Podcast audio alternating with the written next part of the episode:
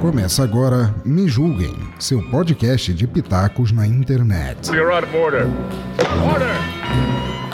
We'd like to withdraw our plea of not guilty Wait, what is this? Mr. Law, what's going on over here? and enter a plea of guilty.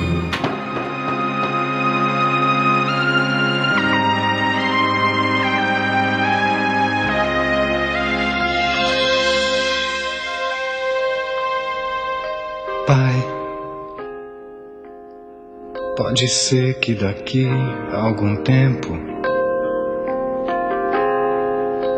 haja tempo pra gente ser mais, muito mais que dois grandes amigos.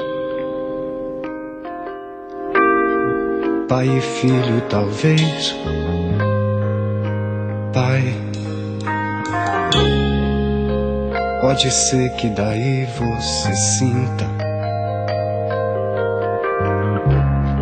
qualquer coisa entre esses vinte ou trinta longos anos em busca de paz.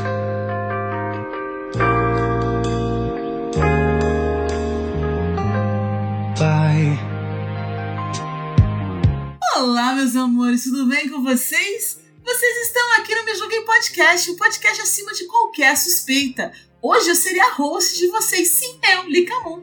E aqui do meu lado direito tem a minha linda e maravilhosa, minha paternal companheira de bancada, senhorita, senhora maravilhosa Cristiane Navarro. Olá, pessoas lindas e maravilhosas, tudo bem com vocês? Bom dia, boa tarde, boa noite, dependendo do horário que vocês estejam ouvindo. Eu sou a Cris Navarro e vou estar aqui com vocês no Me Julguem Podcast. E aqui também nós trouxemos um especialíssimo convidado para tratar de um tema que é Dia dos Pais, para falar sobre paternidade. Tem aqui com a gente o Tanto. Oi, Tanto, seja bem-vindo. Oi, oi, tudo bem? Como é que vocês estão? Bom dia para todo mundo. Boa tarde, boa noite. A gente não sabe o horário que o pessoal vai ouvir, né? Temos que ser multifacetários aqui. Ah, a gente cobre todos os horários. É, não, tem que ser.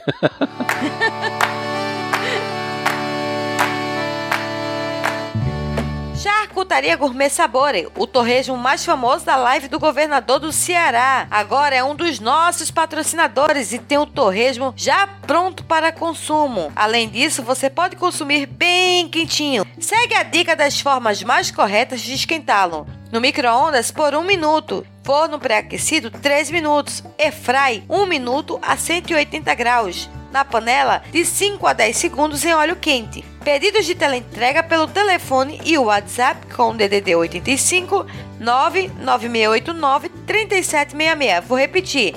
85 99689 3766. A entrega é feita em Fortaleza e região metropolitana no estado do Ceará. Sigam também a rede social no Instagram, arroba. Peçam já o seu!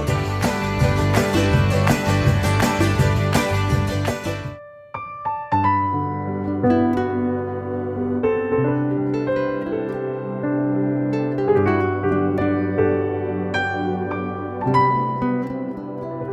falei assim, nós somos um podcast ah, feminino, né? Nós temos duas mulheres aqui, é cheio de calcinha nesse lugar.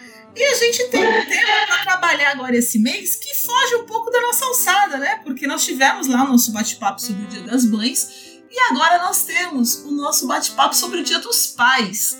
Mas para falar de paternidade, a gente ficou um pouco defasada aqui na bancada, né? Então convidamos, né, você tanto, para trazer a sua experiência como pai. Eu devo dizer que eu sempre acompanho você no Twitter e eu fico apaixonada com as suas histórias dos seus filhos. Né? Eu fico ali, meu Deus. E eu tenho, é, graças a Deus, uma também uma excelente é, figura paterna aqui em casa, que é meu esposo, né, pro meu filho Davi. E eu fico apaixonada com essa interação que tem hoje em dia, né? Porque os pais de antigamente, eles não tinham essa participação, né? Deixando bem claro que o meu não teve participação nenhuma, mas alguns ainda tinham alguma, né? O meu apareceu, voltou quando eu tinha 18 anos, né? Beijo, pai. Eu não vou ser, meu pai me ensinou uma coisa muito importante. É, não, a gente tem uma, a gente tem uma certa convivência. Eu quero dizer que meu pai me ensinou a ser a, o valor do amor sem pedir nada em troca, né? Ele realmente, se teve uma coisa que ele me ensinou na vida é amar e não esperar nada de volta. Mas todo mundo ensina uma coisa pra gente, não é verdade? Então, eu vou começar com as meninas, né? Porque eu quero deixar o tanto falar bastante. É, Cris, qual é a sua relação? O que você tem a falar relação de paternidade, relação do seu, você com seu esposo, que também é pai, com seu pai? Então, é, eu tive um, uma, uma história de, do meu, do, com meu pai que não, que não é muito bonita, mas que teve momentos muito, muito fortes, assim. Porque não era uma pessoa que se inspirasse pro bem. Mas, é, quando a gente vai, vai criando uma certa maturidade, é, a gente vai, vai olhando a, o passado, né? E aí, quando nos tornamos mãe ou, ou pai ou coisa assim, a gente procura corrigir os erros que foram cometidos com a gente no, nos nossos filhos. Então a gente transforma o erro no, numa coisa boa porque a gente vai, vai transformar no acerto. É, quando eu comecei a namorar com o Emerson, uma história bem rápida, só para chegar ao, ao, nível de, de paternidade. É, ele era totalmente diferente do que, do que meu pai foi. É, em relação a homem e mulher, com tipo minha mãe e meu pai, e eu e eles totalmente diferente. Tipo, ele é, é totalmente o contrário. É uma pessoa que é muito atenciosa, é, não, não, não, deixa, não deixa faltar nada em questão de de tanto financeira quanto é, de amor, vamos dizer assim, dentro do nosso lar. Né? E aí, quando ele descobriu que, que era pai, ele deu um pulo de felicidade. Que ele não sabia se, se ele ria, se ele chorava, e ao mesmo tempo ele, a gente estava numa situação que eu estava fazendo faculdade, estava num estágio, né? E, e ele estava desempregado. E minha mãe, meu Deus do céu, não vou criar filho de ninguém, porque não sei o quê. E ele fez, dona Nise, eu sou o pai. Eu vou criar. Ninguém vai jogar filho para a senhora, não, dona Nise. Pode ficar tranquila aí. E aí ele chegava para minha barriga e fazia: Calma, papai tem um plano. Papai tem um plano. Só que depois de um tempo ele chegou pra mim e disse assim: é, que eu tinha plano, eu não tinha plano porra nenhuma, não tinha nada ali na cabeça, mas eu tinha que demonstrar uma calma ali. Ai, gente. E, e assim, é, ele é um, um baita de um pai. ele também, outra coisa que ele não queria era cachorro de jeito nenhum, porque disse que não. Desculpa, desculpa. Que cara, pode rir aí à vontade. ele, ele tem foto dele dormindo agarrado no cachorro. Pois é. Ele disse, tem foto eu... dele dormindo com o cachorro? Nossa, tem. e não só Aliás, eu assim, acho que essa foto, foto vai ser capa. Por favor, providencia que eu quero botar essa foto na capa do podcast. Fechou. E aí, quando o cachorro chegou, ele já deu uma olhada assim de lado, deu um sorriso de canto. E aí ele. Não, mas olha, eu não vou gastar um real com esse cachorro.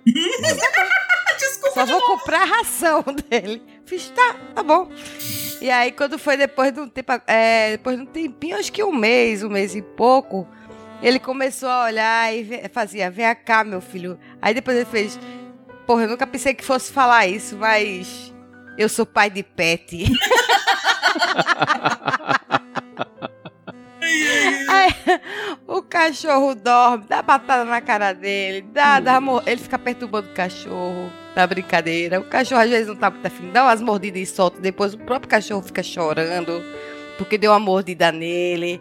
E aí, quando é de noite, que eu tô é, fazendo gravação, eu tô trabalhando, né, na, no Me Julguem aqui, Daí ele chama o Mike. Mike, vem cá, preto, vem cá, preto. Vem cá, vem dormir com papai.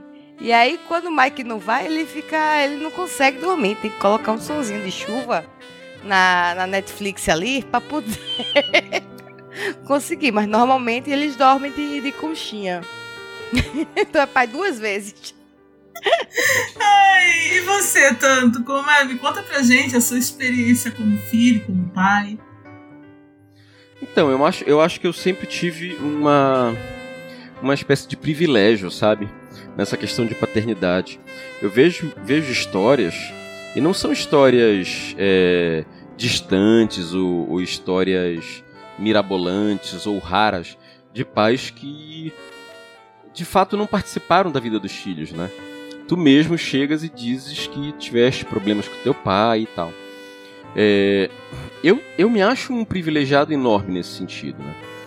Por exemplo, tanto meu avô paterno quanto meu avô materno sempre foram pais para meu pai e minha mãe extremamente carinhosos, zelosos, preocupados, né? Eu, por exemplo, vejo hoje comportamentos do meu avô paterno muito semelhantes a comportamentos do meu pai hoje. E o meu avô materno é, sempre foi um cara muito amoroso, sempre foi um cara muito dedicado à família, apesar dele ter tido cinco famílias, né? Ele sempre foi muito dedicado a todas elas, né? Importante Porque é ele teve. É, ele teve 19 filha, filhos com cinco mulheres diferentes. Mas era uma coisa, era uma coisa estranha até pra época, porque ele participava de todas. Né? Então ele dançou 15 anos com todas as filhas, valsa de 15 anos com todas as filhas. Ele levava todos os filhos para viajar, né? Então ele, é, ele era muito pai.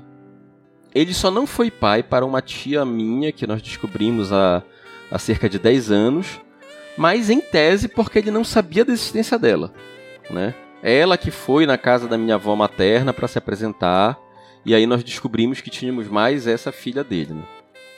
Mas então as minhas relações com, com a paternidade, desde os meus avós, ela sempre foi muito afetuosa, muito carinhosa, muito protetora, sabes? E isso se reflete muito no que meu pai foi. O meu pai, ele é, acho que o exemplo mais. Sabe aqueles filmes assim que tem aquela mãe devotada, que, que cospe na mão para ajeitar o cabelo, a sobrancelha dos filhos e tal? É o meu pai. Sabe? O meu pai faz coisas assim que, que são até difíceis de explicar. Né?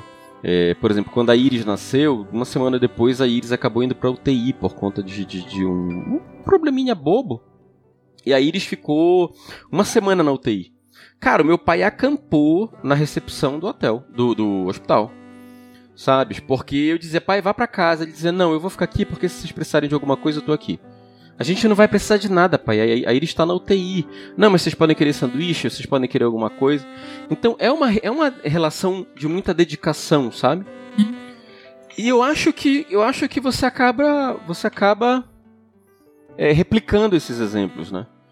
Eu acho que eu não, não teria como, como ser outro pai diante dos exemplos que eu tenho. Alguns muito é, que são relatados, né, dos meus avós e do que eu vejo. E aí que eu te digo que eu sou tão sortudo, tão sortudo nesse ponto. Mas isso é uma coisa que a gente vai discutir daqui a pouco, se é sorte ou se é outra coisa, né? Que os meus pais se separaram quando eu tinha 4 anos. Eu tenho 42. Então, eu eu a, a minha mãe logo em seguida se casou com outra pessoa, com quem ela é casada até hoje, e o meu pai se casou com outra pessoa, com quem ele também é casado até hoje. Então, o meu pai e o meu pai é casado com a minha madrasta há 38 anos. A minha mãe é casada com meu padrasto há 38 anos.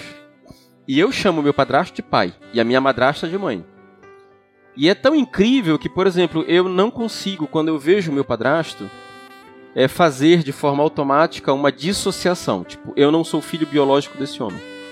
Sabe? Uhum. Pra mim, é, é, é, eu sou tão filho dele quanto eu sou filho do meu pai. É, ele é também um pai extremamente dedicado. Ele é, ele é um pai completo, como é meu pai. Então vocês veem como eu, eu, eu tô inserido num, num, num, num- uma série de relações que aí eu te digo, ou é sorte ou é outra coisa, ou é um- algum- uma decorrência de privilégio, né? Muito grande. Eu acho que isso deve ser uma maturidade que foi construída com o tempo. Porque por mais que seus pais tivessem se separado fisicamente, né? é, construíram outras famílias, assim, e, e ao mesmo tempo você ganhou mais uma mãe e mais um pai. Sim. Então a família agregou. É, a minha mãe, por exemplo, é, é melhor amiga da minha madrasta, né? Nós comemoramos todos os aniversários, todo mundo junto. Nós saímos todo final de semana para almoçar todo mundo junto, sabe? A gente sempre faz programas juntos, é, todos nós.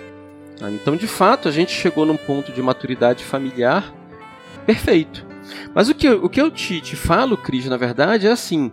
Eu me pergunto muitas vezes se é, essa relação toda que existe ao meu redor, ela é fruto de sorte ou privilégio, sabe? Eu acredito que nem sorte e nem privilégio, né? Nós somos frutos de escolhas. Eu, eu, eu como anarquista que sou, acho que a gente é fruto de escolhas e, e, e- e para o bem e para o mal colhemos consequências. Né? Nós somos seres é, pensantes que temos, é, que tomamos decisões e essas decisões refletem não somente na gente. Então você é fruto de pessoas que tomaram boas decisões. Entendeu? Porque Sim. seu pai podia ter tomado uma má decisão, a sua mãe podia ter tomado uma má decisão, entendeu? O seu avô. O que é, por exemplo, eu tenho a minha, o meu pai. Meu pai ele se separou da minha mãe muito tempo, né, quando eu era bem pequena, e ele tomou essa decisão de se separar de todo mundo, né, da família também. Hum. Ele já não era um pai muito presente enquanto estava casado com a minha mãe, porque viajava muito a trabalho. E quando ele decidiu, eh, minha mãe decidiu se separar dele por conta da quantidade interminável de traições, que hoje eu entendo muito, porque com uma criança pequena você não entende por que que a sua mãe não aguenta mais essa situação, né? Até dar aquela culpada na mãe, depois, depois, depois de um tempo você começa a entender que não tem como você sustentar essa situação. Só que ele se separou da minha mãe. Ao fazer isso, automaticamente ele se separou da gente. E isso Sim. gerou consequências. Eu não quis é, criar essa distância com ele, mas ele já tinha deixado uma outra família e anterior à minha, né, com a minha mãe, ele já tinha tido um primeiro casamento. E ele também deixou esses, esses filhos para trás. Aí quando você vai ver a história do meu pai, é, quando eu encontrei a minha avó em 2000, fazia quase 30 anos que o meu pai não dava notícia para a mãe dele de que ele estava vivo. Ele apareceu do nada. Caramba, Então, cara. assim, ele não tem esse, esse apego, sabe, familiar, ele não se importa Sim. muito. Tanto que ele é, é bem complicado tentar explicar. E, e quando a gente fala que o efeito de escolhas, é, eu, eu sou. Meu pai é do Pará, né? Meu pai é. Olha, que legal. É, minha, minha metade, pra- minha família de pai é toda paraense, né? Tá em Santarém Uhum. e tá em Belém. Minha avó é de Alenquer, já falecida. Olha, que legal. Isso, meu pai nasceu em Fordlândia. E aí tem Olha, que bacana. é, toda a família tá aí. E quando você pensa Uhum. nesse. Por isso que eu falei, ah, eu reconheci os europeus aí atrás, que eu já fui e tudo, maravilhoso. Aí quando você vai ver a relação dos meus tios com os filhos e os meus primos com os filhos e do meu avô, você vai perceber que foi uma relação completamente diferente. Ele teve essa escolha. Hoje ele colhe frutos dessa escolha. Ele tem a mim próximo a ele porque eu insisto em estar próximo a ele. Mas, por exemplo, para eu conseguir falar com ele este ano, no aniversário dele, eu não consegui. No meu aniversário, eu ligo para ele para ele me dar parabéns, mas eu não consegui falar com ele esse ano. Eu tive que falar com a minha madrasta é, para ele atender o telefone para eu conseguir falar com ele rapidamente, porque o, o irmão dele estava tentando falar com ele e não conseguia. Ninguém consegue, ligam para mim. Falei, se vocês me avisarem, eu consigo, porque eu sei que meu pai tá bem. Como é que eu sei que meu pai tá bem? Porque ele não me ligou. E quando ele acontecer alguma coisa errada, ele vai me falar comigo. E assim, mas eu deixo de amá-lo? Não, não deixo. Mas quando você fala assim, questão de sorte ou privilégio, não é isso. É uma questão de seres humanos. As pessoas decidem o que fazem. Isso, e só que às É, vezes eu- essas escolhas vão pra sempre do outro, infelizmente. É, o que eu te falo assim de, por exemplo, de privilégio é, por exemplo, o meu avô. É, eu, vejo, eu vejo muito, por exemplo, esse tipo de publicação. Ah, você que tem avô que é formado, você é privilegiado. Pô, de fato. Você imagina, meu avô nasceu no início do século passado, Uhum. certo? Ele era formado. A minha avó fez odontologia e largou no último ano para casar com ele. Certo? Então você percebe assim que alguns privilégios talvez possam advir de uma educação né, formal que Certo. grande parte da população não tinha, certo? Que afasta certas espécies de ignorância é, é, é, que podem gerar algum tipo de comportamento. Então, nesse ponto, eu posso te dizer, eu posso tentar pensar que há alguma espécie de privilégio, tá? Outra questão de privilégio, por exemplo, a família do meu avô paterno era uma é uma família que tem muito dinheiro.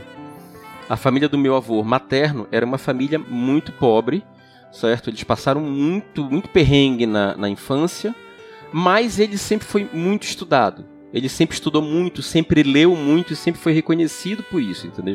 Uhum. Então eu não sei te dizer, por exemplo, até que ponto esse privilégio ele interfere nisso.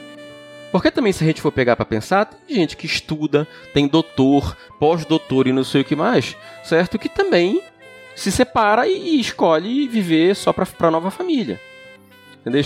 Então, assim, eu acho que na verdade, por exemplo, essa tua colocação é, é, das questões pessoais, das escolhas pessoais, é uma coisa que eu não tinha pensado, mas eu acho que acaba sendo uma soma de um pouquinho de tudo, Uhum. né, que cria uma, um- uma possibilidade é, é, é, totalmente imprevisível pessoa por pessoa. Apesar de eu ter tido toda essa história, Uhum. é, ter tido os mesmos privilégios e tudo mais, eu poderia não ser o pai que eu, que eu escolhi ser. Por isso que eu falei, no fim, no fundo, é tudo uma questão de escolha. Porque quando você vê os meus tios, você não tem esse. Atirando um outro tio meu que parece que também é assim. Mas de todos os tios, são vários, de tios e tias, é, só dois deram esse tipo de. digamos assim. tiveram esse tipo de característica, entendeu? Eu fui sorteada em ser uma das filhas de, de um desses, mas você percebe que foi uma escolha, porque você não teve essa história nos, nos meus avós, por exemplo. Meu avô veio da. Meu, meu avô veio de Portugal. Ele foi parar em Belém porque ele morava em Belém, em Portugal. Olha só a história. Olha, que legal. Ele falou: tô só de Belém pra onde eu vou? Vou pra Belém. Daí ele foi parar em Belém. Sim.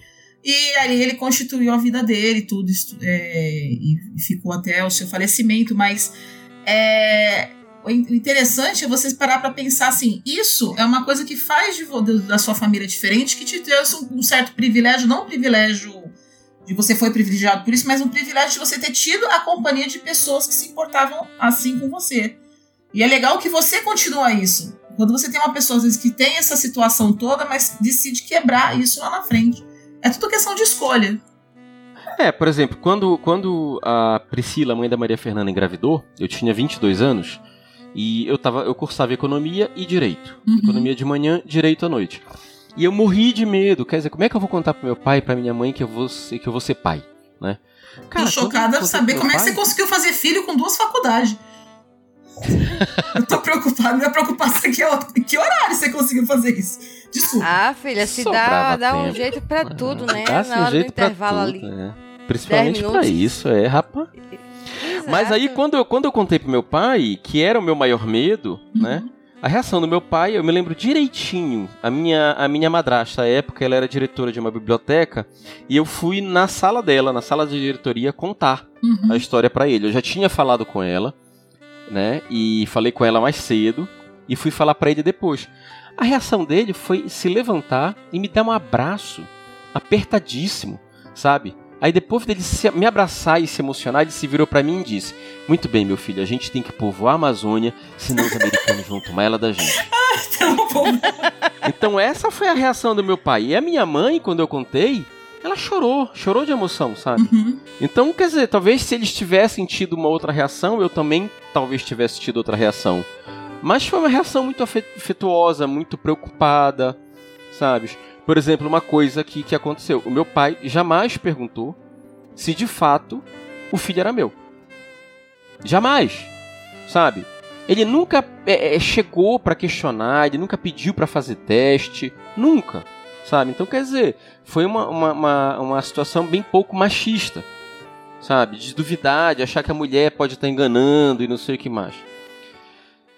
Então é, é, é- é bacana você ver isso, sabe? Você vê que, que essas reações, é, essas reações elas vão se perpetuando e você, você tem toda a razão do mundo para perpetuar. Eu me sinto uma pessoa extremamente saudável por tudo isso que eu vivi, sabe? Qual é a razão de eu não perpetuar isso aos meus filhos? Entendeste? É, o, no meu caso, eu, eu, eu te- teve um, um- tinha uma mágoa muito grande do meu pai, porque é aquele negócio, né? Enquanto não, não, não mexe nem com a gente, nem com nossa mãe, tá tudo certo, né? Sim. A partir do momento que começa a mexer com, com a nossa mãe, aí a gente, o buraco já é mais embaixo, né? Vamos dizer assim. O, o tanto falando tão bonito e eu já vindo com as minhas baixarias, meu Deus.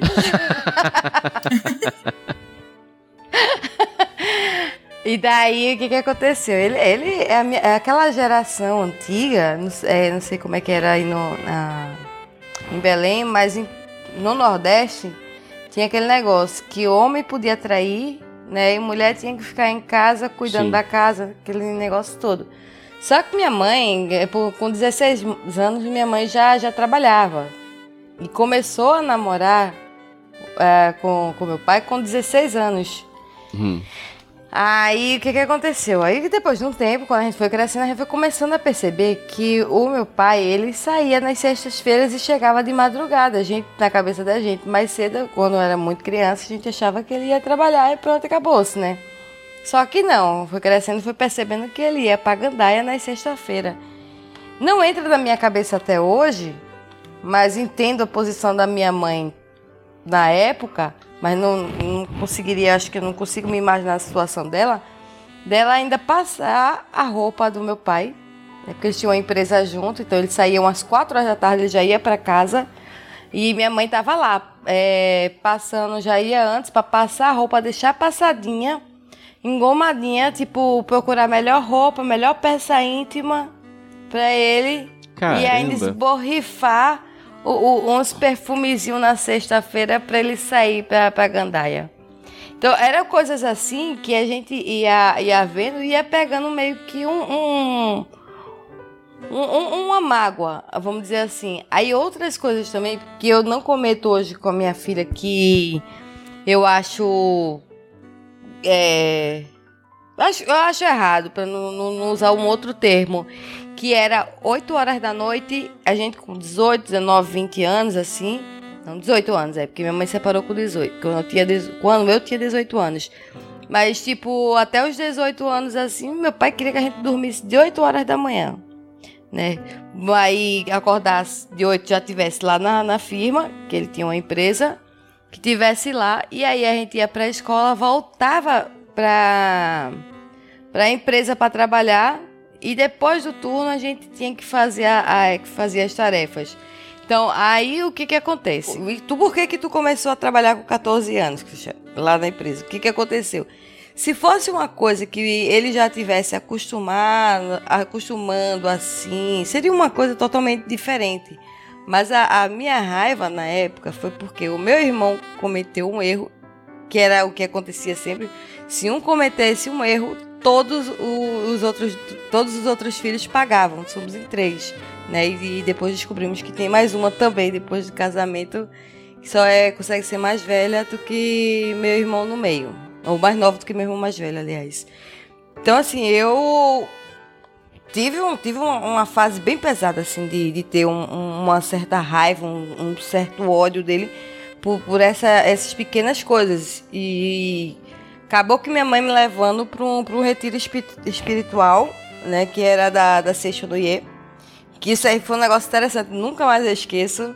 É, foi, foi pouco tempo, foi uns dias, mas foi o suficiente para me, me elevar como, como pessoa.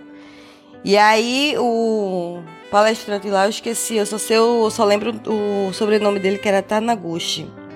Ele pegou, ele falou assim: "Ó, vamos meditar para a pessoa que você está sentindo mais raiva no momento". Aí eu disse: "Tá maluco? Esse cara tá maluco, velho. Como é que como é que eu vou como é que eu vou é, meditar pra pessoa que eu tô sentindo raiva? Não, esse cara tá maluco. E eu, assim, revoltada, e minha mãe me, catu, me cutucando de lado, assim, fazia: Cristiane, para com isso. Você tá maluco, mãe? Como é que eu vou fazer um negócio desse? Aí, depois, de um- depois que terminou a, a, palestra dele lá no dia, aí eu, ele, ela, vamos lá pegar, comprar um livro pra pedir um autógrafo a dele. Pra poder, aí eu digo: tá bom, vamos lá. Aí eu falei pra ele, o senhor tá maluco. Como é que você manda a gente fazer um negócio desse, de meditar porque a gente tá tendo raiva? Aí ele deu risada, ele caiu na risada, ele fez. Só faça o teste, vamos fazer um acordo aqui. Você faz assim, você faz a meditação pra quem você está sentindo raiva. E aí, depois você me diz. Eu disse, mas eu vou, vou falar, fazer isso aí, vou estar sentindo raiva, fazendo e sentindo ódio. Aí ele fez, não tem problema. Só faça. E de fato, ele disse que quando a pessoa joga energias positivas para outra pessoa, é, a outra pessoa sente a energia positiva e aí isso começa a melhorar a relação. Eu não acreditava nisso até isso realmente acontecer. quando eu voltei, foi muito rápido assim. Aí quando eu, e eu é, voltei pra casa, meu pai tava lá de um, de um outro jeito. Não que ele estivesse, que ele que seja uma pessoa boa, não, mas pelo menos estava melhor, assim, com, com a gente. E hoje, apesar de todo, tudo que eu passei com ele, eu não, eu não sinto raiva, sabe? Devido a esse, essa experiência nesse, nesse retiro espiritual. Sei que faz as coisas erradas, eu não tenho raiva mas eu não quero aproximação e, e ao mesmo tempo faço o meu papel ligando para ele, porque Deus o livre aconteça alguma coisa com ele, a minha consciência Sim. esteja livre. É, é são, são, é, são escolhas, né? Tu tava Aham. falando aí, por exemplo, da tua avó, da tua mãe fazendo isso. Os relatos da minha mãe são muito fortes. Quer dizer, o meu avô, ele, ele era casado no papel com a minha avó, né, com quem ele dividiu o sobrenome, digamos assim, para mostrar a, a questão formal. E ele teve diversas namoradas, todas ao redor de casa. Então ele criava uma situação que, por exemplo, é, alguns irmãos não se conheciam. Teve um tio da minha, da minha mãe que separou um tio meu que estava paquerando uma irmã, sem saber que era irmã.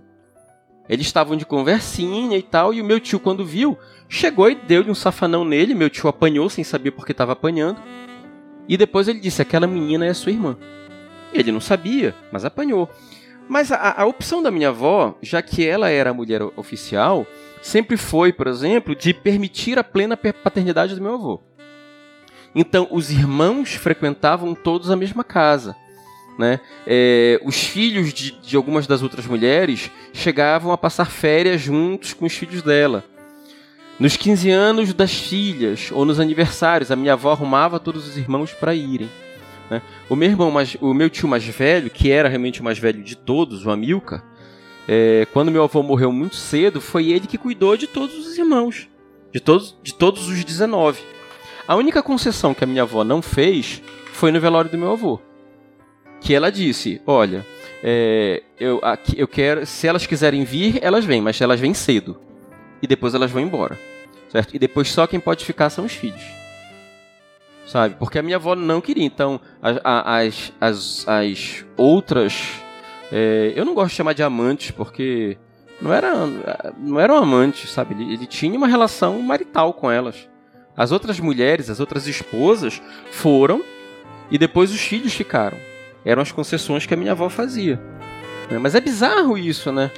Hoje em dia, você imaginar esse tipo de coisa, né? Uma coisa impensável nos dias de hoje. Você pensar esse tipo de paternidade ligada a esse tipo de relação que se tinha antigamente. Apesar de ainda existir, né? Sim, mas acho que é um, assim, existem algumas situações, mas acho que é um outro mundo, né? A gente entender essa relação social que, que existia antigamente, né? E, a de hoje em dia, que pra gente parece absurdo. E até em outras culturas isso aí é, esta- é estabelecido como algo. é, estabelecido como algo normal, como algo natural, tanto que eu tive um colega, né, rapidamente, dele, eu vou falar sobre pai, é sobre pai também, porque ele queria um filho brasileiro. ele, ele veio de Moçambique para fazer mestrado, é, né, ou doutorado, não me lembro. Eu estava fazendo mestrado lá na PUC de São Paulo. E ele veio fazer é, o mestrado dele, ou doutorado, não me lembro mais, na PUC. E estudou comigo. E ele, né, como eu sou gordinha, e ele lá na. E eles lá em Moçambique gostam de mulheres assim mais cheinhas, ele falava que eu era a mulher perfeita para ele. Ele podia mostrar para todos os amigos dele uma mulher desse tamanho alta, né, e grande, gorda, digamos assim. E ele queria porque queria casar comigo. E não conseguia casar, acho que não, né? Assim, e ele falava assim: não, mas eu vou te dar uma casa.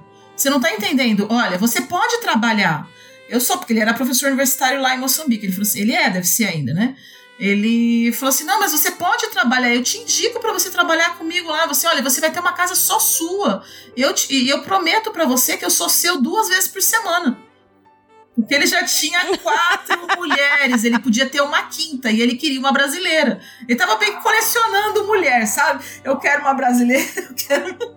Mas olha só, olha, na- você percebe como que pra ele não era ofensivo? Ele tava me oferecendo muito. Eu vou te dar uma É, casa mas olha no que, centro. olha, olha que bizarro, né? A gente, eu, eu aqui tive essa reação agora. Que loucura, né? Como se fosse uma cultura muito distante. Mas a minha mãe viveu isso. A gente tem essa, olha essa situação. Eu tenho, eu, eu, eu vou te dar uma casa grande no centro. Eu vou te indicar para você ter o seu emprego. Eu vou permitir que você trabalhe. Eu vou ser seu por duas semanas, duas, duas noites. O que tecnicamente é bastante, porque eles têm cinco mulheres, mas iam ser cinco mulheres, né? Eu ia estar sendo privilegiado. Entendeu? E ele ia me levar nas festas, entendeu? Isso tudo, olha as propostas. E, e você, você acredita que ele conseguiu casar com uma brasileira? Cara. Ele teve uma mulher brasileira, ele levou a mulher embora. Mas não fui eu. Eu fiquei aqui quietinho. Tomara que eles estejam felizes, né? Nem faço ideia. Que bizarro, é, que bizarro. É tudo uma questão de. E ele era legal, porque ele andava com aquelas batinhas, com, com, com, com um negocinho, com um monte de ouro, assim, né? Adorava uns ouro. E aquelas batinhas africanas muito bonitinhas. E ele era um cara É. bem apessoado, mas, pô, cinco mulheres era demais pra mim. Eu não aguento nem. Pessoa você conviver com cinco, É, cara. quatro mulheres, não.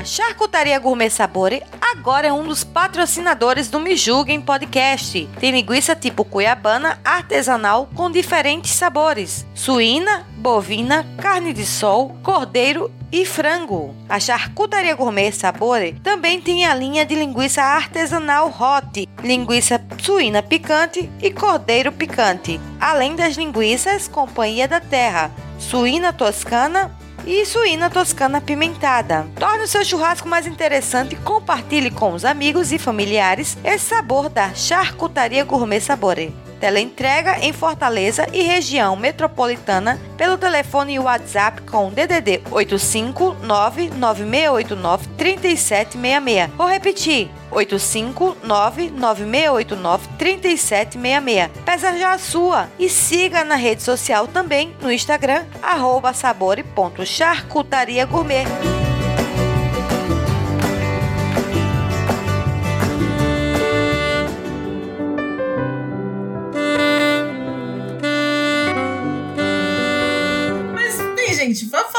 A gente falou dos pais da gente, a relação nossa prévia, mas vamos falar então da, da relação no- é, dos filhos, assim. Você, como pai, entendeu? Você, a, a Cris começou a falar um pouco do Emerson, eu queria falar um pouco do Rodrigo. Cris, fala um pouco do Emerson como pai. A relação dele como pai, é, a convivência dele, a interação dele como pai na criação da sua bebê, da Júlia. Eu acho que eu vou passar a bola pro tanto, eu vou ficar pro final. Eu prefiro ficar pro final e deixar o, o tanto falar. Tanto, é, como é que você se sente aí tendo uma cabeleireira, um, um- uma maquiadora dentro de casa? Pois então, esse ano, esse ano de 2020, é, eu vejo muita gente dizendo que é um ano perdido, mas pra mim foi um grande ano, né? É, pela primeira vez eu tenho todos os meus filhos morando em- no Pará, né? morando em Belém. Até pouco tempo eu vivia um verdadeiro malabarismo, né? Porque a Letícia morava em Florianópolis, o Carlos morava em Macapá e a Maria Fernanda morava aqui, mas mora em Ananindeua. Então ela ainda, ainda transitava bastante entre a casa da mãe e a minha casa, né? Mas era, tipo, opções. Quantos dias do pai, dos pais eu não fui passar em Florianópolis com a Letícia, né? A minha mãe sempre diz que o pai se dedica mais ao filho que precisa, né? Então, eu, eu- eu- esses feriados eu sempre tentava passar lá com ela, meu aniversário e tal, para que ela pudesse é, é, ter a experiência comigo que os outros tinham de uma forma mais natural, né? E esse ano é, é a primeira vez que eu tô com todos aqui. E eu não conseguindo aproveitar isso por conta da pandemia, mas pelo simples fato de eu saber que as coisas agora terão uma facilidade. Sei lá, de vez em quando cai a ficha assim de que pra eu ver meu filho basta pegar um táxi e eu tô na casa dele em cinco minutos. Sabe? Que pra ver a Letícia basta eu atravessar a praça e eu tô na casa dela. Sabe? É uma coisa fantástica, né? Mas é, é, é, surge outro, outro problema, né? A da convivência. Que também é uma coisa que eu sempre faço questão é de que eles todos convivam, né? É, eu já pedi isso pra Maria Fernanda e se a Maria Fernanda ouvir esse episódio, ela já me prometeu diversas vezes que se eu morrer cedo, ela vai ser responsável por nunca permitir que os irmãos se desunam, né? Que é uma coisa que eu sempre tento fazer, né? Uni-los. A Maria Fernanda é. É a de velha. 19 anos. É a que A faz filha. arquitetura, é a mais velha, isso, é. É a que faz arquitetura. né? Então eu já joguei pra ela essa responsabilidade, dizendo: olha, você vê o exemplo que eu te dou, certo? De que todo momento eu tô, eu quero estar junto deles, sabe? Não importa o que aconteça, não importa qual seja a situação, eu não arrego. Sabe? Então, se alguma coisa acontecer comigo, essa responsabilidade é sua como mais velha, né? E ela fica assim, é, tá, pai, não, eu prometo e tal, mas ela, ela, ela diz que vai cumprir, né? Essa semana agora, por exemplo, aconteceu um negócio muito legal. A Lívia, minha esposa, tá no Marajó com as crianças. Foi passar a quarentena lá. E eu tô tentando ir aos finais de semana com todo cuidado e tal, né? Porque eu tô trabalhando. Semana retrasada eu fui, passei quatro dias e foram quatro dias assim de intensa brincadeira, tensão, cozinhando, né? E fazendo de tudo com eles. Quando eu voltei na segunda-feira, a Iris caiu no choro. A Iris não aceitou ficar lá. A Iris queria voltar para ficar aqui comigo, né? E aí, as pessoas lá no trabalho, né? Sim, mas e aí, ela voltou? Tu ficaste com ela? Eu disse, ué, claro, sabe? O que é que eu vou fazer? Eu disse, ah, mas tu tá trabalhando, tu tens as tuas coisas. Eu disse, mas cara, o que é que eu vou fazer? Minha filha, ela quer estar tá comigo, né? As providências que eu tomei. Como, como eu tô sozinho em casa, nós dispensamos as babás, né? Não tem sentido elas ficarem aqui trabalhando, ficarem comendo mosca aqui, então elas estão de folga. Aí eu acertei com ela, olha, a Iris está vindo, então uma de vocês vem. E elas se revezaram para vir, né, para continuar mantendo a folga e tal. Foi a única coisa que eu fiz. E o supermercado. Porque como eu ia ficar sozinho, também não tinha nada em casa, né? Então eu comprei as coisinhas dela, banana, frutas e não sei o que mais. Cara, mas foi fantástico, sabe? Assim, uma semana em que ficamos só eu e ela. Mas a reação dos colegas de trabalho, principalmente dos pais, diante disso, foi uma coisa assim maluca, sabe? Porque eu não tô, eu não tô dizendo que eles são menos pais ou que eles não são bons pais. Mas é uma paternidade que ainda se apoia muito na figura da mãe. É, é isso que eu ia falar agora. É, a sobrecarga vem, vem em cima toda da mulher. É. Parecendo que só a mulher que tem filho e, e, e o, o, na maioria dos casos, por exemplo, é, o homem, quando separa da mulher, parece que separa do filho junto. É. E eu acho que, que o, o, E as pessoas se espantam com o que deveria é, ser realmente obrigação de Exatamente. todos. Exatamente, isso é que me espanta. Todo mundo tratando como se fosse um ato heróico. Sabe? Aí é. eles ter vindo e ficado aqui. É tipo, não faz assim. Não faz mais que obrigação. Mas é verdade, não faz mais do que a nossa obrigação, sabe? 50%, né, gente? É 50% seu, assim. Se você for juntar, é 50%. Você, quando você vai lá biologicamente pensar na questão do filho, uma parte é um homem, outra parte é mulher, faz uma criança, né? Assim? Claro, funciona? claro. Então tem que a responsabilidade hum. devia ser também né? Você tinha que pegar aquela. Sei lá, se você não quer dividir, não sei qual, qual é o tamanho do óvulo e qual é o tamanho do espermatozoide, mas põe um do lado do outro e põe, sei lá, 60, 40. 55, 55, o seu tamanho de cada um, mas é o tanto da criança. É, claro. Cara, e é um negócio engraçado essa questão, por exemplo, todos são excelentes pais, mas sempre apoiado na figura da mãe, certo? Sem a figura da mãe, parece que a paternidade ela fica é, é, é, em xeque. E é uma coisa engraçada porque, por exemplo, quando a Maria Fernanda fez 10 anos, eu a convidei para viajar comigo para Paris. Foi o meu sonho, assim, sabe? Estudei tanto para passar no concurso público. Fomos passar os 10 anos dela, fomos para Euro Disney, passamos os 10 anos dela na torre, sabe? Filha, é, o que é que você quer? É o que você vai ter. Quando o Carlos fez 10 anos, eu viajei também sozinho com ele, passei em Florianópolis cinco dias a gente fazendo trilha, aventura e tal. Então eu criei para mim é, uma espécie de, como é, de ritual. De que sempre nos 10 anos dos meus filhos a gente vai fazer uma, uma viagem só eu e eles. Uhum. Mas esse é um plano que eu tenho muito, sabe? Eu já tinha dito pra Lívia, por exemplo, ah, eu quero, ir, quero levar a, a Iris pro Beach Park. A Lívia até disse, é, e eu?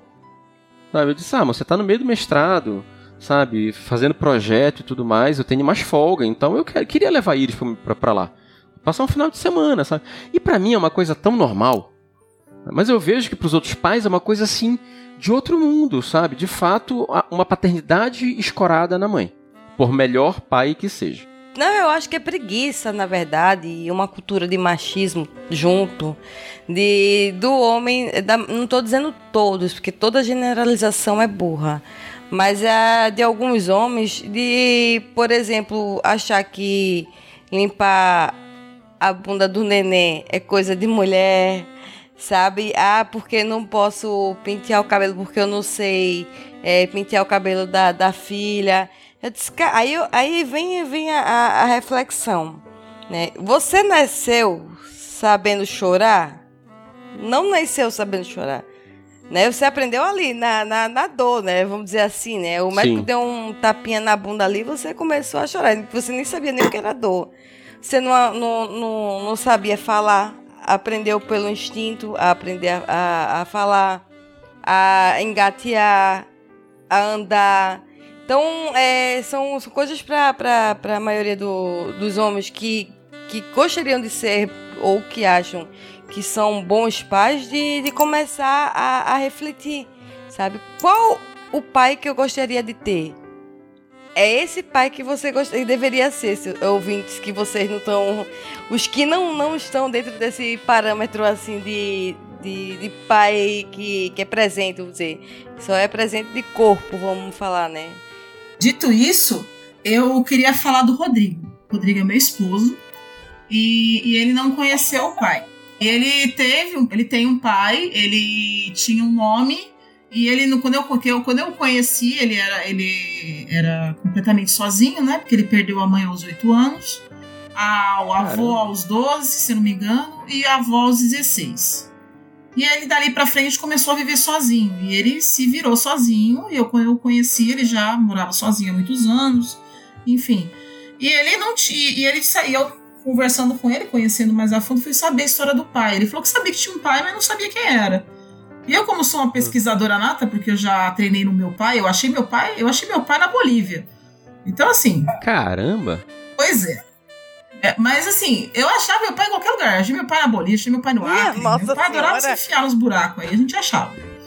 E eu achei o pai. O dia que ele falou, quero conhecer meu pai, a gente já tava casado, Davi já, já com uns 3, 4 anos, e eu falei, tá bom. Aí eu comecei a fuçar nas coisas da mãe dele, descobri um nome. Desse nome eu fui atrás de outro nome até encontrar o pai dele no Chile. O pai dele mora no Chile. Nunca quis, conversou com ele cerca de duas vezes apenas, nunca quis reconhecer. Isso é uma situação que tem que ser resolvida por ele, ele tem que ter tomar essa decisão, né? Não posso interferir. Mas a questão é que este homem, né, este homem que cresceu nessa situação de completo abandono parental, né, ele cresceu sem a figura paterna e quando conheceu a figura paterna, a figura paterna o rejeitou, foi o que aconteceu, né, falou com ele duas vezes apenas e quando tocou no assunto de ter, porque o sonho do Rodrigo era ter o nome do pai dele, eu acho que é justo, né, na, na, na certidão dele, o pai dele simplesmente saiu. Ele tem outros irmãos, tudo que também o rejeitaram, então ele, ele é realmente aquele filho que não era para ter sido feito, sabe? Aquela, aquela, aquela tia sua que falou que apareceu e o pessoal aceitou, então o Rodrigo não foi aceito. Como se ele fosse o culpado dessa situação. E aí você tem o Davi, né? E o Davi, ele é a realização do sonho do Rodrigo. Eu vou falar como mulher, como mãe.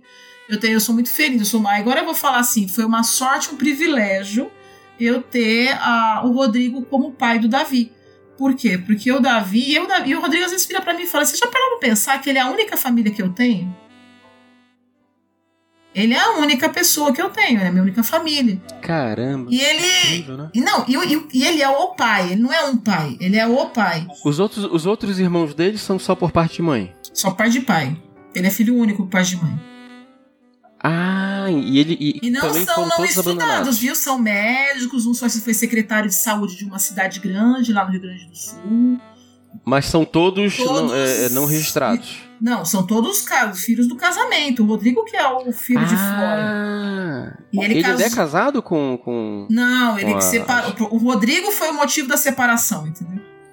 Caramba. A, mas ele não ficou com, a mãe do Rodrigo e depois casou de novo. E agora ele te, cria as outras filhas dele lá, chilenas, tudo bonitinho. Só que assim, não, não querem saber do Rodrigo. O Rodrigo é aquela pedra no sapato, aquele elefantinho na sala, né? Quando ele ouvir isso, ele vai me bater, porque ele é gordinho também, mas é um elefantinho na sala. Não é aquela pessoa que, que tá ali incomodando. Mas vamos pensar no focar no Rodrigo como pai. O Rodrigo como o pai do Davi. Sim. Ele é um pai, assim, bem, primeiro que a gente.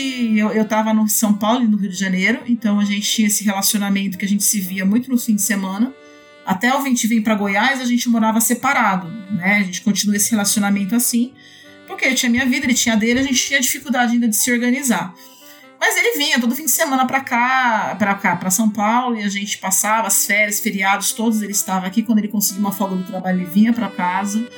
E ele estava muito presente. Eu lembro que o Davi já estava com sete, uns 10 meses, uns 11 meses, sei lá, já estava começando a andar já. E ele ficou sozinho com o Davi, eu fui fazer alguma coisa. E o Davi fez cocô. E ele nunca tinha trocado o Davi, só que eu acho que ele nunca tinha trocado criança nenhuma. O que, que aconteceu? Quando eu cheguei em casa, ele tava desesperado, branco, o Davi enrolado numa toalha, com uma coberta, ele tava parecendo um pacote. Oh, meu E, e ele jogou o Davi embaixo do chuveiro e ficou segurando assim até que sair, sabe? O cocô derreter assim, a fralda cair. Ele acho que ele ficou chacoalhando o bebê assim, coitado do meu filho. Né? Até limpar tudo mais ou menos e dar aquela limpada. Ele não sabia colocar a fralda. Eu falei, não, Caramba. eu nunca tinha me tocado. Ainda nesse momento, eu nunca tinha me tocado, porque eu nunca tinha ensinado pra ele como é que fazia. Ele não Uhum. tinha tido contato com criança. E eu sou Tadinho. professora, tudo pra mim sempre tranquilo. Eu fui trazer um, um, uma aula express assim de como criar, mas você vai ter fotos e momentos do Rodrigo e o Davi, por exemplo. é, o Davi jogando uma madeira de chocolate na mesa e brincando. E quando você chega lá, quem, quem estimulou a fazer isso foi o Rodrigo, que tá mais cheio de chocolate com leite do que o próprio Davi, entendeu? E, Sim. e você vai ter essa relação. É, por exemplo, agora eu tô aqui conversando com vocês e eles estão jogando videogame. Né? Os dois estão passando umas fases lá do. sei lá que jogo que é que eles estão jogando, mas eles estão lá jogando. E quando eu tinha. Quando o Davi tinha 5 anos, em 2013, 2014, eu eu falei, vou voltar a fazer doutorado, porque eu ia fazer doutorado e descobri o Davi, né? Minha vida foi isso. E aí eu tive que escolher, Davi ou doutorado. Meu filho não pediu pra nascer, meu filho pediu pra existir, não pediu pra estar aqui. Eu decidi ser mãe, falei, eu vou, vou focar nisso, depois eu volto. Doutorado a gente faz mais depois, não precisa, né? E com cinco anos eu fui fazer. Quando com cinco anos dele, eu fui fazer o doutorado na PUC, que eu queria fazer na PUC de São Paulo. Só que eu já estava em Goiás, aqui, com um professor aqui na, na UEG, na Universidade Estadual de Goiás, aqui no interior, inclusive. O Rodrigo, trabalhando, estudando, fazendo matemática, ele virou para mim e falou: vai. E ele nunca virou para mim e falou assim: eu, vou, eu tenho que trabalhar, eu tenho que estudar à noite, eu tenho que cuidar do Davi. As mães não fazem isso? Ele nunca, ele nunca cogitou a possibilidade de falar, fica porque eu não tenho como, como dar conta de tudo. Ele falou, vai. E eu fiquei seis meses. Você sabe o que é você poder virar as costas, bater a porta e saber que teu filho tá bem? Eu, lógico, eu fiquei com dor no coração que eu deixei meu filho seis meses aqui, mas eu vinha a cada três meses, duas vezes, eu vim duas vezes no caminho, mas assim, eu fui para São Paulo para fazer o doutorado, eu fiz todos os meus créditos. Tem quem tá ouvindo e fez doutorado sabe o que, que eu fiz, foi uma loucura. Eu fiz todos os meus créditos em seis meses para poder voltar para cá, para minha, pra minha família. Mas quando eu voltei, às vezes que eu vim aqui, o meu filho estava bem, ele estava ele tava limpo, ele estava saudável, ele estava sendo acompanhado pelo pai na escola. Fantástico. Entendeu? Ele tava e ele carregou o Davi pra cima e pra baixo, porque o que ele fez? Era o filho dele e ele carregou. Entendeu? Ele não dirige, então o carro ficou na garagem, os dois andando a pé pra cima e pra baixo, ficaram todos mais saudáveis, né? Com as pernas mais torneadas. Mas assim, isso que eu falo. Quando eu falo sobre ser pai, eu, eu não penso em outra figura que não seja do Rodrigo. Ele não teve essa figura de pai, mas aquilo que vocês falou, que tipo de pai que eu quero ser. Entendeu? Que é esse que. E ele é até super protetor demais. Às vezes eu acho que eu sou meio largada, assim. Vamos brincar na casa. O Davi nunca brincou sozinho na casa de ninguém. O Rodrigo não deixa. Entendeu? Hum. Ele é bem super protetor nesse ponto, sabe? O Davi cai ele fica desesperado. Eu falo, e eu já sou aquela mãe, caiu, né, limpa e começa de novo, né? Porque as Sim. pessoas caem, mas ele é muito mais é, preocupado nesse sentido. Ele é o, ele que fica em cima, olha, se escova esse dente direito. Ó, vou dar uma esfregada em você aí no banho. Sabe aquele banho que tem que dar aquela esfregada melhor? Ele que faz isso. Não porque eu não possa fazer, mas porque ele faz questão. Ele quer estar nesse processo.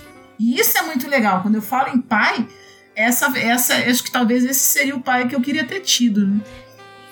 Mas aí sai, aí sai a lição de uma grande, de uma grande capacidade de aprendizagem, né? Porque o Rodrigo, em tese, teria tudo para não ser o pai que ele é, né? Na verdade, ele poderia ser um escroto de dizer o seguinte: porra, se eu não tive isso, por que, que eu vou dar isso, né? E ele consegue tirar de uma situação extremamente ruim uma situação maravilhosa, né? Quer dizer, ele, cre- ele quebra com um paradigma.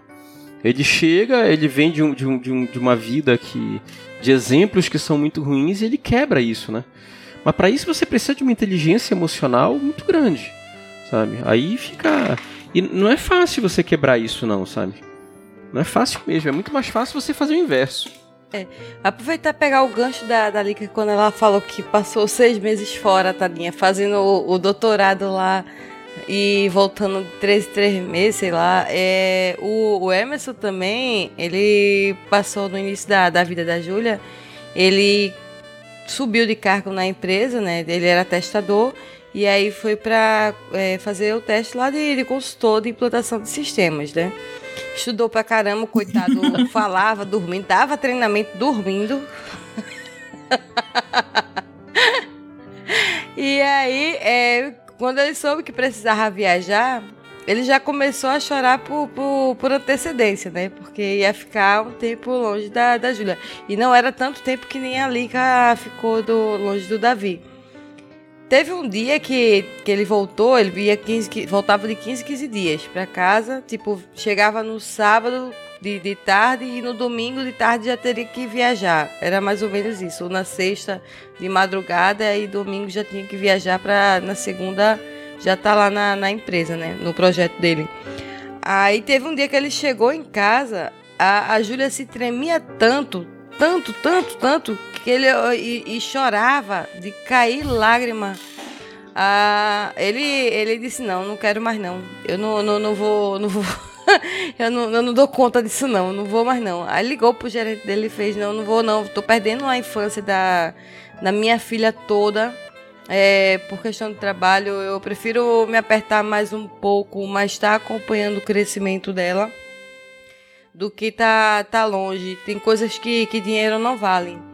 E aí foi na, que na época o gerente dele falou, então faz assim, ó, é, leva a tua família junto, conversa com sua esposa é, e tenta levar a tua, tua família junto. A primeira coisa, quando ele me falou isso, me propôs isso, eu disse, bora-se embora. Só vamos. Porque também é um meio de de você sair daquele local, parar com interferências familiares, que a gente sabe que dependendo do, do meio familiar, é, isso interfere na criação do seu filho, né? Porque tem pessoas que não, não cuidam financeiramente dos seus filhos, não cuidam da sua casa, não ajudam com nada e ainda quer se sentir no direito de interferir na, na criação deles. Só uma observação. Cuida sim, cuida da sua vida, ué. Como não cuida? Tem muita coisa para cuidar. É muito trabalho cuidar da vida dos outros. Você acha que quer cuidar do que? Da casa, do dinheiro também? Lógico que não. Mas e aí, o que, que aconteceu? Aí, eu, eu quando surgiu essa oportunidade da, da gente viajar para Rondônia, né?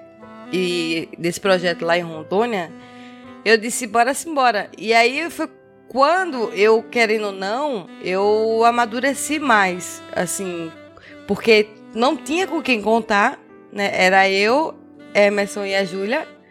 Né? O Emerson estava trabalhando e eu tinha que me virar nos 30 para fazer as coisas, né? E eu amadureci bastante. Eu consegui... Depois a gente veio para Florianópolis. Aí comecei a, a deslanchar mesmo, assim.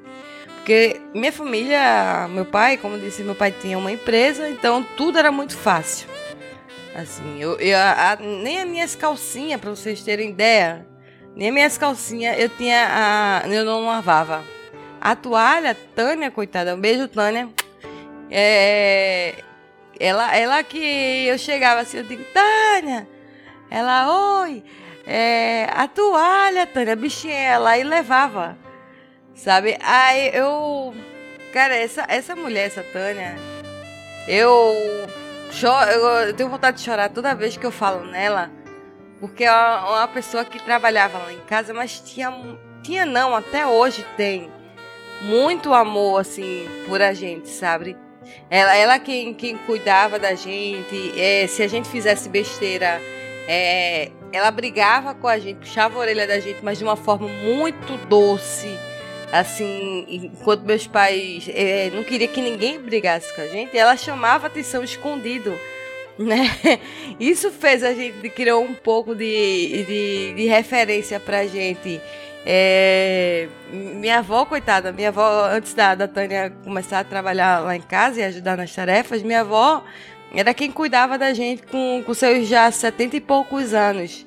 E ela não podia nem dizer assim, Ô menino, não faz isso. Não podia, sabe? Porque meu pai ia lá e brigava com, com a minha avó e minha mãe, por ser submissa a ele, nunca falou nada. E eu fico pensando hoje, que absurdo que é, se a pessoa cuida, e principalmente sendo da família, se a pessoa cuida do teu filho, ela tem toda a autoridade de, de, de chamar atenção, né? Eu não, não digo bater, mas chamar atenção e brigar forte com a pessoa. Porque se minha filha fizer um, um, uma besteira e eu souber, eu vou conversar com ela para saber o que aconteceu, para saber a versão dela, óbvio.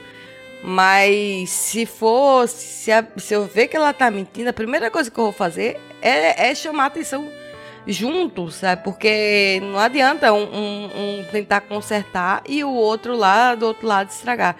Então é uma. É uma, é uma mulher que, que eu admiro bastante, assim. Eu tenho um, um carinho enorme por ela. Já tô com vontade é, de chorar, São relações já. muito complexas, cara. muito complexas mesmo. Que fica difícil da gente explicar, assim, de uma forma breve num podcast, assim, né? Mas é, é bacana, é bacana. Esse Dia dos Pais eu, eu não sei como é que vai ser. Vai ser um Dia dos Pais completamente atípico, né? Que aqui em Belém tá tudo voltando. Né? Eu já voltei a trabalhar, é, shopping, as coisas aos poucos estão voltando. O, o, bar do parque que fica aqui na frente de casa está funcionando, restaurante, tudo, né? Então, em tese, a gente pode sair, pode ir pro restaurante, pode se ver, mas a gente não quer, né? E aí, eu não sei como é que eu vou fazer. Vai ser primeiro dia dos pais que eu passo longe dos meus pais, primeiro dia dos pais que eu tenho todos os filhos em Belém e não posso vê-los, né? É bizarro, vai ser bizarro. Mas uma coisa que seria interessante e que aconteceu, a, eu vi uma história aqui no condomínio que, por exemplo, é, teve aniversário de uma afilhada de uma vizinha e aí a, a vizinha não poderia ir, né, por causa Uhum. da, da quarentena.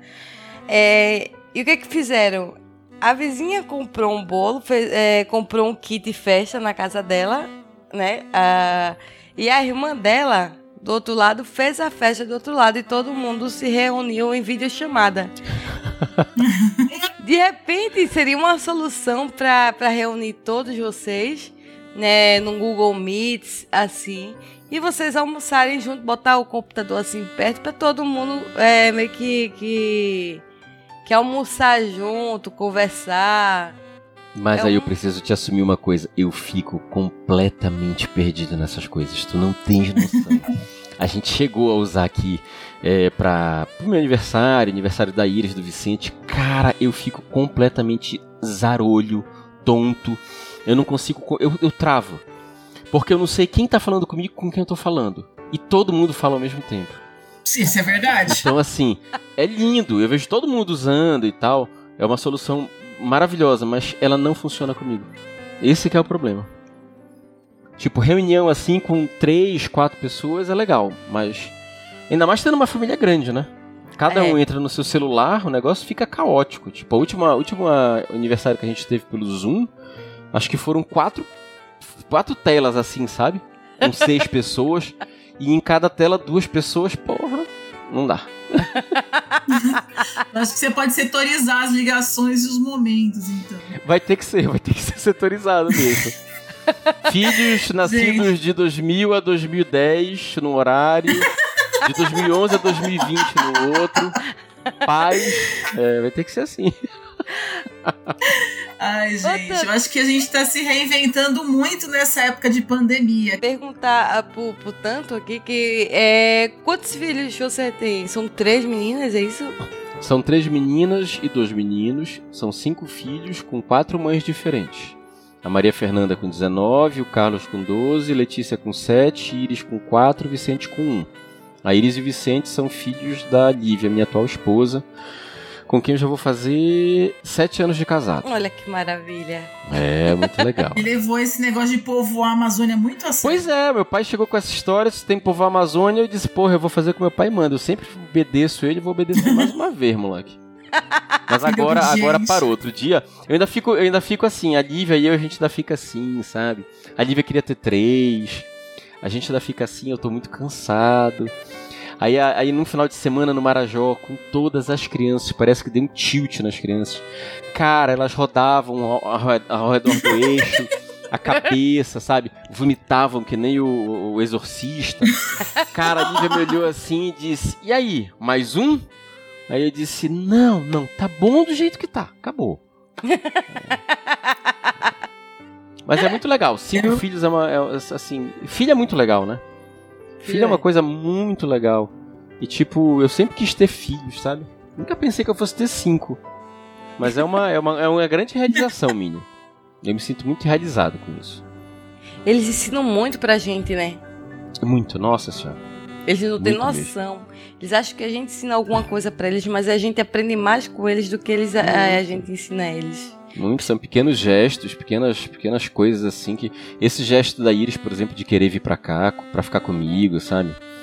E tipo, ela largou uma praia, ela largou a piscina, ela largou o cachorro, largou a mãe, o irmão, largou o gramado, sabe? Tudo isso pra ficar aqui Uhum. comigo, mesmo eu trabalhando de meio-dia às sete da noite. É aquele sabe? negócio. negócio. É, é aquele negócio, papai, eu quero ficar contigo, que é na cabeça dela, eu acho.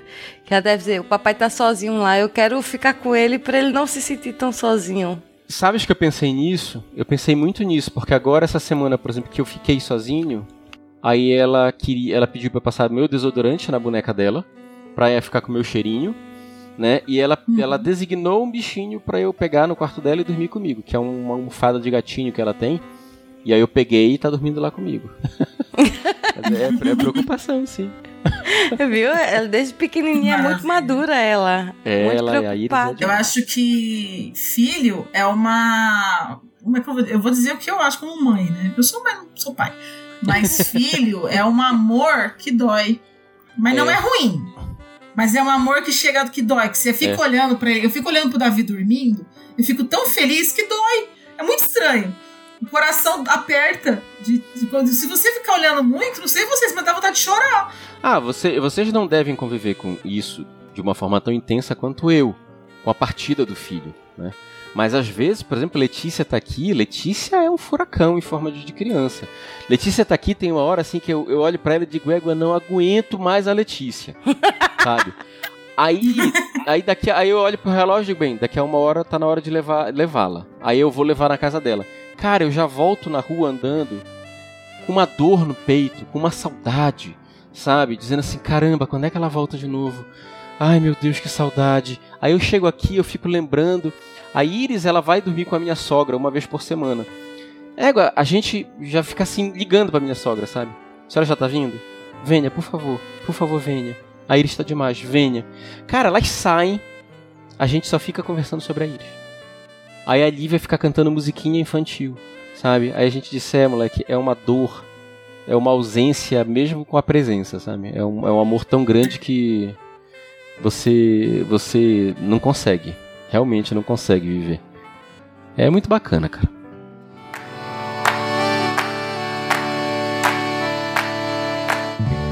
A Charcutaria Gourmet Sabores agora é um dos patrocinadores do Me Julguem Podcast. Tem a linha da banha de porco, que é produzida artesanalmente e por isso ela tem vários benefícios, como por exemplo, as gorduras boas. E o seu consumo moderado não aumenta os níveis de colesterol ruim. Ela não modifica o sabor da comida e quando a utilizamos para fritar, deixa os alimentos bem crocantes e sequinhos. Contém vitamina A, vitaminas do complexo B e betaína. Lembrando que o segredo está na moderação. A banha de porco deve ser incluída numa alimentação equilibrada e se você tiver qualquer dúvida sobre a sua dieta, procure um nutricionista ou médico especializado. Teleentrega em Fortaleza e região metropolitana pelo telefone WhatsApp do DDD 85 99689 3766. Vou repetir: 99689 3766. Ou na rede social do Instagram, arroba sabore.charcutaria gourmet. Peça já a sua!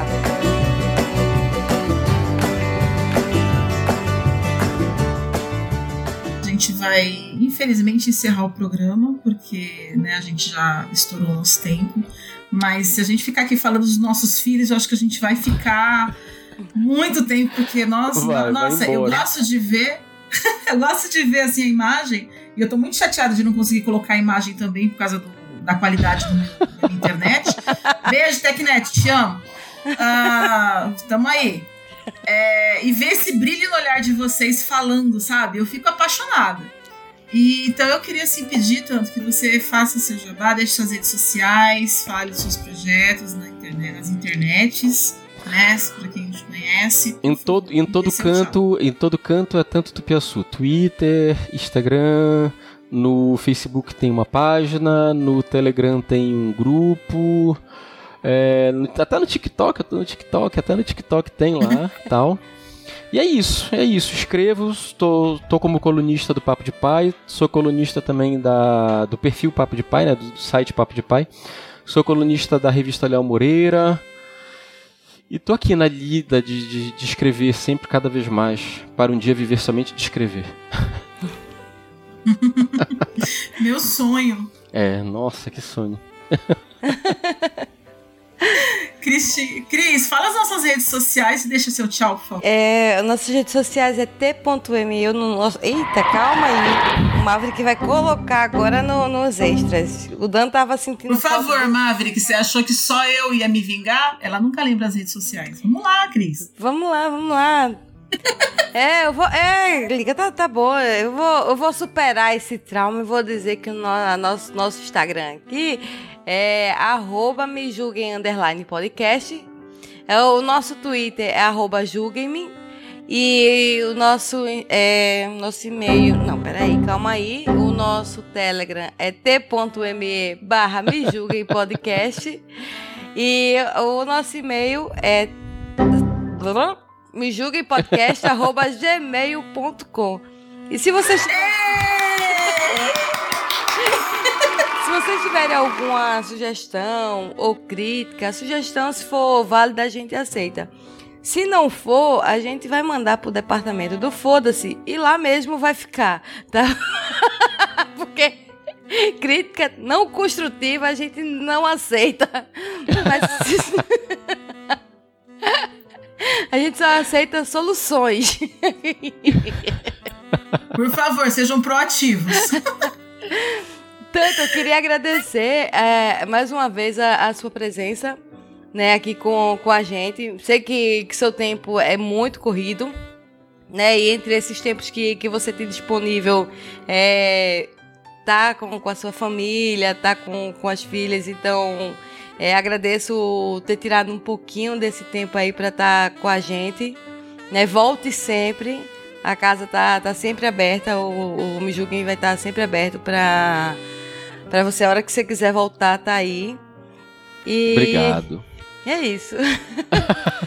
Não, gente, obrigado. É sempre um prazer participar é, de, de, qualquer conversa sobre paternidade. Eu acho que é um, uma, um, uma coisa que a gente tem que fazer cada vez mais, sabe? Eu, é...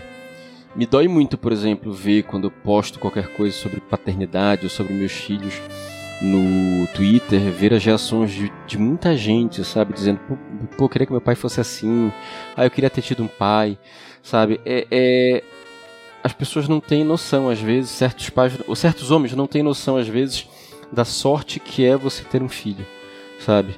Por mais ruim e difícil que seja a situação. Então, obrigado pelo convite. É legal que a gente cada vez mais discuta isso. É e tente, assim, eu fico muito feliz quando eu vejo homens, por exemplo, diante de algumas postagens minhas, dizendo que, ah, é esse o pai que eu quero ser, é assim que eu quero ser, sabe? Que as pessoas elas comecem a, a ter outra visão sobre a paternidade, que isso possa ser uma gota aí no oceano que a gente que a gente vai mudando aos poucos. E parabéns aos, aos pais solteiros também, né? Tem aqueles pais solteiros que, que não têm a alternativa de ter a, a mãe da, dos filhos ao lado e tá ali fazendo o papel de pai, que é mistura de pai com mãe. Beijo a todos os pães, né? Vários pães. Beijo aí que eu sei, tem muitos primos meus que fazem esse papel, eu acho incrível. Eu quero deixar o meu muito obrigado tanto por você ter aceitado nosso convite, dizer que é uma honra te conhecer, é, te acompanho seu trabalho já há bastante tempo. E deixar aqui a, o meu beijo pro meu esposo, né? Feliz Dia dos Pais. Feliz Dia dos Pais pro Emerson. Feliz Dia dos Pais para você tanto. Feliz Dia dos Pais para todos os nossos ouvintes. Obrigado. Né? Sejam pessoas legais e melhores. Se você não for, que sirva esse programa para você refletir um pouco mais. Dá sempre tempo de mudar, dá sempre tempo de fazer diferente. Né? Da quanto à vida, há esperança. Eu, É, eu queria minhas redes sociais. Pode falar. Eu queria também é, dar os parabéns também pro, pro Emerson, meu esposo, né? Por ele ser esse grande pai, esse grande marido, esse grande homem. Que ele Pai é de pet. pai de pet. Parabéns pro, pro Rodrigo, que por mais que ele não tenha tido referências, né? Nem de pai, nem de mãe, tá aí na, na luta, né? Dando seu melhor e superando a cada dia mais. Chega, me emociono quando eu falo disso. É, tanto para você também, meus parabéns. Tem que ser Obrigado. assim mesmo, porque é a, a, a casa, é, as pessoas que moram na casa não, não é, é, Os homens têm. Alguns homens, não são todos, mas alguns homens têm que entender que casa não é hotel. Né? Todos moram lá, então Sim. todos têm que compartilhar é, de todas as experiências, dividir tarefas. E, e é isso. Então eu vou deixar aqui o meu tchau. Minhas redes sociais é no Twitter é arroba licamun com K, no Instagram é arroba lica underline com C. Eu agradeço muito mais uma vez a sua presença. Tanto obrigada, Cristiane. Um beijo para todos. Tchau. Tchau, tchau. Tchau, tchau, gente. Até mais. Agradecimento aos apoiadores. Queria agradecer também aos nossos apoiadores, o Luciano Dias e o Dan Endo, lá no Padrim e no PicPay. Obrigada! Pai é muito mais que uma palavra, é muito mais do que sangue, é muito mais do que tudo que nós possamos falar ou descrever. Pai é aquele que, quando lhe pega pela primeira vez no colo, sente-se como se tocasse a própria felicidade, como se o amor fosse palpável. Se sente carregando um anjo, um presente, o maior deles todos. Mas aos pais que também não tiveram a oportunidade de pegar os seus filhos, pois eles só vieram depois e não devem ser chamados apenas de padrastos, mas de pais. Pai é aquele homem que te pega pela mão que te guia pela vida, te ensina, te mostra.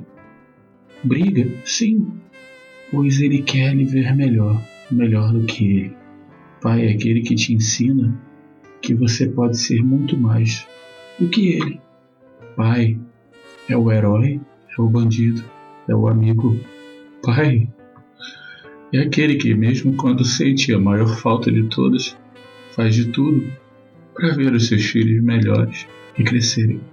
Pai é aquele que, mesmo à distância, lhe dá todo o apoio e o carinho e todo o amor. Pai é aquele que vai deixar a saudade e ao mesmo tempo o amor, mas que quando você lembrar da primeira vez que o chamou de pai, vai saber que aquela lágrima era de felicidade. Pai.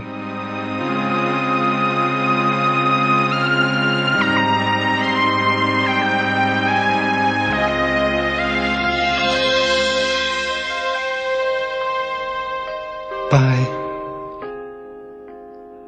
pode ser que daqui a algum tempo haja tempo pra gente ser mais,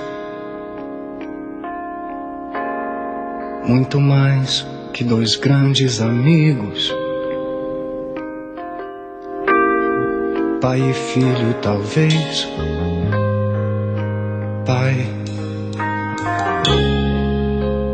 Pode ser que daí você sinta qualquer coisa entre esses vinte ou trinta. Longos anos em busca de paz.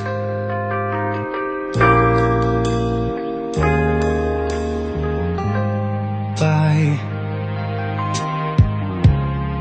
pode crer, eu tô bem, eu vou indo. Tô tentando, vivendo e pedindo. Com loucura pra você renascer.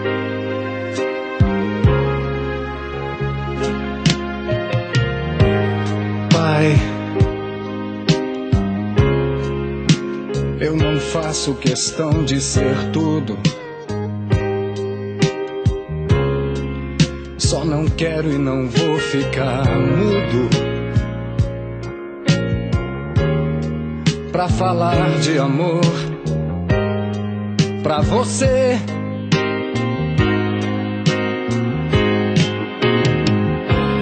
Pai, senta aqui que o jantar tá na mesa. Fala um pouco, tua voz tá tão presa. Nos ensine esse jogo da vida. Onde a vida só paga pra ver.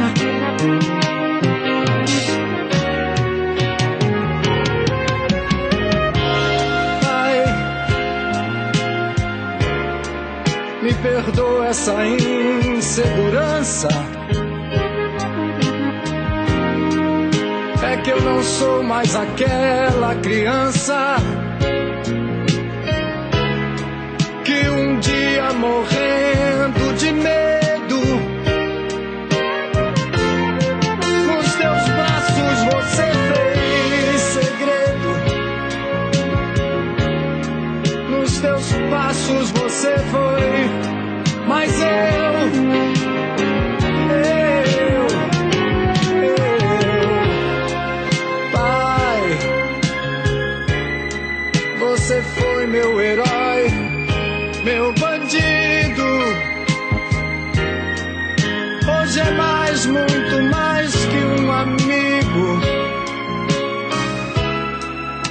você, nem ninguém tá sozinho.